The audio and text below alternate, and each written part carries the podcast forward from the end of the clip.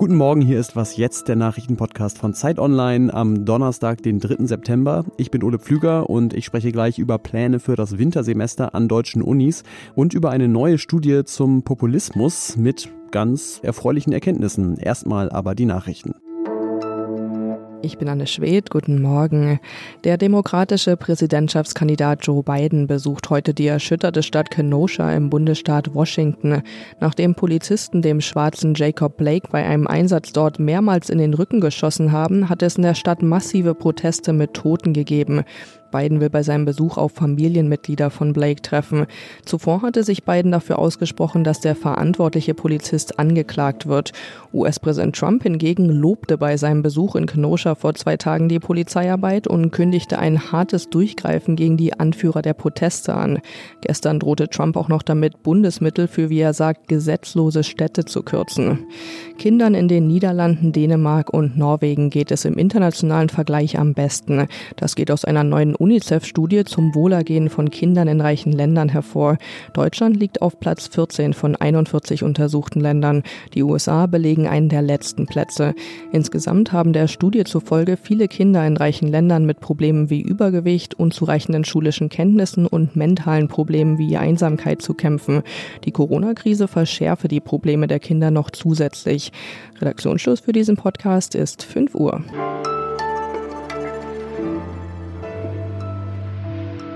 Zu den vielen Menschen, die es nicht leicht haben in der Corona-Krise, gehören auch die Studierenden an deutschen Hochschulen und Unis. Motivationsprobleme, finanzielle Sorgen und vor allem diese große Ungewissheit, wie geht es eigentlich weiter jetzt im Wintersemester mit der Lehre? Ein paar Wochen dauert es ja noch, bis es wieder losgehen soll mit den Vorlesungen an den Unis. Trotzdem möchte ich jetzt mal mit meiner Kollegin Annalena Scholz von der Zeit darüber sprechen, wie denn die Pläne aktuell aussehen. Hallo. Als wir das letzte Mal gesprochen haben, da habe ich dir eigentlich die gleiche Frage schon mal gestellt, aber da war auch noch vieles unklarer. Wie könnte denn die Lehre aussehen im Corona-Winter?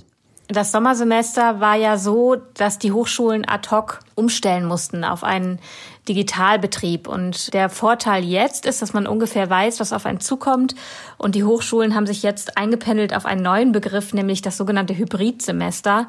Die Hoffnung ist, dass man immerhin einen gemischten Betrieb aus Präsenz und digital anbieten kann. Ich habe mich mit mehreren Hochschul Präsidenten und Rektoren unterhalten, die mir gesagt haben, wir haben die Devise Erstis und Zweitis zuerst. Das bedeutet, man sorgt sich natürlich darum die Studienanfängerinnen und Studienanfänger, die jetzt zum ersten Mal an die Uni kommen. Für die sollen aber immerhin kleine Formate geplant werden, Begrüßungen in Kleingruppen, vielleicht auch kleine Seminare. Es bleibt dabei, dass für die Hochschulen das Infektionsrisiko sehr groß ist, gerade für die Massenunis.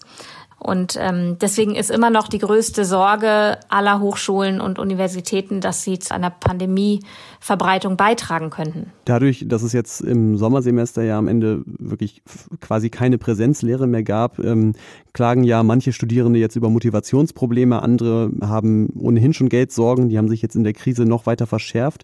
Was bedeutet das denn für die Gerechtigkeit im Bildungssystem? Es gibt noch keine repräsentativen Umfragen quer durch die ganze Studierendenschaft, ähm, wie das Corona-Semester sich auswirkt in Sachen Bildungsgerechtigkeit, auch finanziell. Äh, viele Hochschulen haben aber schon einzelne Umfragen bei sich gestartet und tatsächlich sorgen sich viele vor allem darum, dass die Kreativität einbrechen könnte, weil Hochschulen Orte der Begegnung sind, weil man sich da austauscht und genau das befeuert eine Pandemie und muss deswegen eingestellt werden, jedenfalls äh, in der in der Präsenz.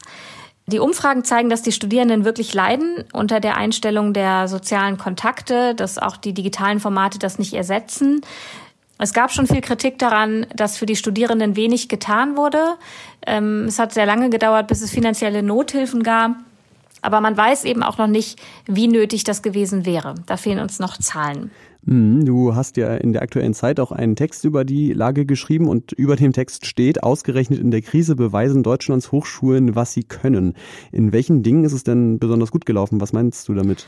Ja, man spürt jetzt, dass sich Deutschland ein sehr freies Hochschulsystem leistet, wo die Hochschulen unabhängig sind von Studiengebühren zum Beispiel und äh, sozusagen sehr selbstständig planen können. Wir sehen das beim Blick in Großbritannien, in die USA Das weiß man, wie hoch die Studiengebühren dort sind. Und in einer Krise, wie wir sie jetzt erleben, bleiben die Studierenden fern. Das äh, bringt die Unis wirklich in Not, weil sie da Milliardenverluste erleben. Und das ist hier nicht so. Und diese Autonomie der Hochschulen in Deutschland führt auch, das ist meine Beobachtung, zu einem echt hohen Ethos. Ja, also es herrscht so eine Wir schaffen das ähm, Atmosphäre. Man möchte nicht jammern, man möchte sich anstrengen und vorlegen, dass man jetzt durch diese Krise durchkommt. Und deswegen die Sorge vor dem Verlust an Kreativität, wenn man sich nicht sieht. Aber diese positive Grundstimmung finde ich im Moment sehr beachtlich und schön. Und wir werden dann das auch weiter beobachten, wie es aussieht, wenn die Vorlesungen wirklich wieder anfangen. Danke dir, Annalena. Sehr gerne. Tschüss.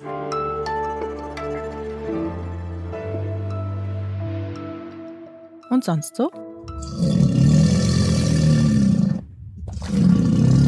Wenn Sie unsere Sendung vorgestern gehört haben, dann kennen Sie das Geräusch hier schon. Da haben wir an der gleichen Stelle berichtet, dass in der Unstrut vielleicht ein Krokodil sich herumtreibt. Das haben mehrere Leute dann gesehen. Jetzt ist schon wieder ein Krokodil in Deutschland gesichtet worden, und zwar in Hessen in einem Bach in der Nähe vom Ort Ortenberg. Es gibt sogar ein Foto und die Polizei ist auch erstmal davon ausgegangen, dass es echt ist, dass es ein Jungtier ist, das ungefähr einen Meter lang ist.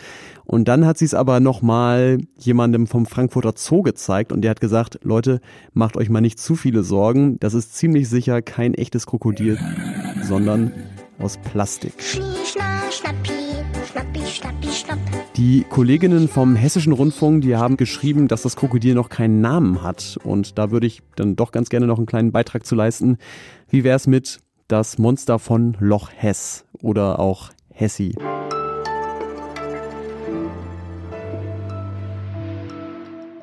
Es gibt natürlich deutlich größere Gefahren in Deutschland als Krokodile, zum Beispiel Populismus. Allerdings kann man auch, was das angeht, eine Parallele zur Geschichte von gerade finden, denn auch zum Thema Populismus hat es ein bisschen Entwarnung von berufener Stelle gegeben, namentlich die Bertelsmann Stiftung und das Wissenschaftszentrum Berlin. Die haben nämlich in ihrer Studie Populismusbarometer festgestellt, dass Ende Juni diesen Jahres nur 20 Prozent der Deutschen populistisch eingestellt waren und das ist viel weniger als noch Ende 2018, da waren es nämlich noch 33 Prozent. Mein Kollege Sasan Abdi Herle hat sich diese Studie angeguckt und deswegen habe ich ihn jetzt am Telefon. Hi. Hallo. Populismus ist ja so ein Begriff, der immer gerne verwendet wird und aber gleichzeitig ein bisschen unscharf bleibt oft. Was wird denn in dieser Studie darunter verstanden? Ja, für die Erhebung wurden 10.000 wahlberechtigte Bürger befragt und die bekamen im Prinzip acht äh, Aussagen vorgesetzt, die gemeinhin als populistisch gelten. Das sind jetzt nicht unbedingt äh, harte Aussagen oder offen rechtspopulistische Aussagen. Äh, zum ein Beispiel. Die Bürger sind sich oft einig, aber die Politiker verfolgen ganz andere Ziele, lautet so eine Frage. Also so ein bisschen so eine Wir gegen die Logik häufig auch, ne? Genau, sowas ist da mit drin. Und eine unten gegen oben Logik und eine Wir hier unten verstehen uns, aber die da oben, die arbeiten gegen uns. Und diese Art, Populismus zu messen, haben die sich aber nicht ausgedacht, sondern es ist schon ein relatives Standardvorgehen, um Populismus abzufragen. Ja, und äh, offenbar stimmen diesen Aussagen aber weniger Leute zu als noch vor zwei Jahren. Wie lässt sich das denn erklären? Die Autoren der Studie machen dafür vor allen Dingen die Bundesregierung verantwortlich, was ganz interessant ist, denn sie argumentieren, dass nach langen Jahren des politischen Streits zuletzt vor allen Dingen ab dem letzten Jahr wieder ganz gute Sachpolitik gemacht wurde und man sich mehr darauf konzentriert hat als auf Dissens. Und als ein Beispiel, und das ist relativ schlüssig, wird die Migrationspolitik angeführt, bei der die Autoren der Studie argumentieren, dass man nach diesem Streit, der gerade ja von Seehofer und der CSU lange bemüht wurde, man dann dazu gekommen ist, parallel auch eine schärfere äh, Migrationspolitik umzusetzen und dass man dadurch das Mobilisierungspotenzial, was auf der rechten Seite lange bei dem Thema bestand, entkräftet hat.